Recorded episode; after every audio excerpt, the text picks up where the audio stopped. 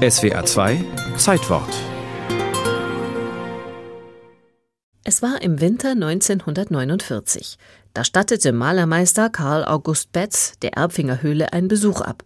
Viele Jahre später erinnerte sich der hochbetagte Mann noch sehr genau. Beim Beobachten der Tiere in der Höhle habe ich dann die Fledermäuse hinten gesehen. Ja, dies kann ja gar nicht sein, wenn keine größere Öffnung dahinter ist. Und da habe ich weiter beobachtet und dann dem Bürgermeister mitgeteilt, dass da etwas Verdächtiges ist. Gemeinsam mit dem Bürgermeister zog Malermeister Betz wenig später los, um zu erkunden, wie die Fledermäuse abseits des Haupteingangs in der Höhle aus- und einfliegen konnten.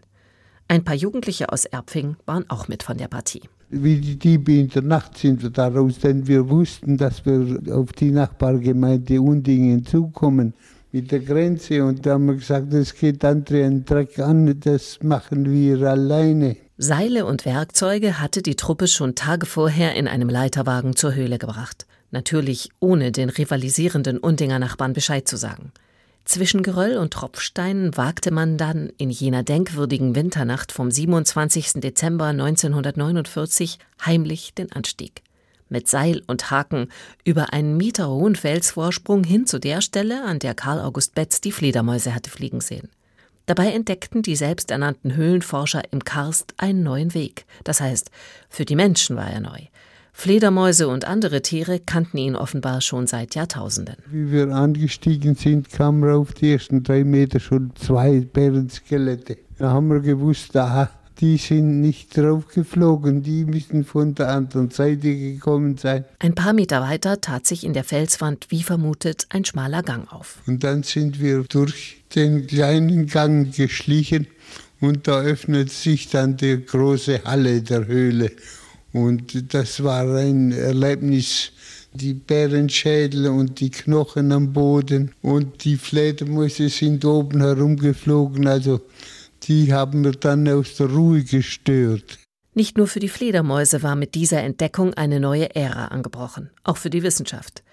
Denn bei einer ersten Grabung entdeckte man etwa 40 Zentimeter unter den mit Kalk überzogenen Bärenknochen auch Muscheln und Schnecken, erzählt der Stuttgarter Geologe Wolfgang Uffrecht. Wir kennen also ein gewisses Stadium in der Geschichte der Höhle, als diese Höhle noch teilweise wassererfüllt war und wahrscheinlich aus dem heutigen Höhlenzugang eine Quelle hervorging. Vor 1,8 Millionen Jahren war das.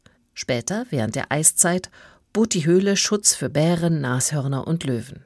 Danach wurde sie auch von Menschen genutzt, als Grablege, Kultstätte und viel später auch als Deponie für Pestleichen und Tierkadaver. Dass die Geschichte einer Höhle wissenschaftlich so weit zurückverfolgt werden kann, ist für Wolfgang Ofrecht ein absoluter Glücksfall. Im Normalfall, wenn wir eine Höhle nehmen in der Schwäbischen Alb, dann haben wir als Datierungsmöglichkeit zum Beispiel Knochen des Höhlenbären. Aber da kommen wir nicht weiter als 30.000, 40.000 Jahre zurück. Wir haben andere Möglichkeiten, indem man Sinterablagerungen, also Tropfsteine, datieren kann. Aber auch diese Datierungsmethoden gehen im Allgemeinen nicht weiter als 300 bis 400.000 Jahre zurück. An der Bärenhöhle kann man eben dann in der Summe aller verfügbaren Datierungsmittel Geschichte komplettieren. Auch der konspirativen kleinen Forschergruppe um Malermeister Betz war im Winter 1949 sofort klar, dass ihre Entdeckung in die Geschichte von Erbfing eingehen würde. Pech für die ausgeboteten, benachbarten Undinger, die fortan zähneknirschend die Touristenschlangen auf Erbfinger Gemarkung mit ansehen mussten. Mussten. Denn seit einer Gemeindereform gehören Undingen und Erbfing mitsamt der Bärenhöhle zu Sonnenbühl.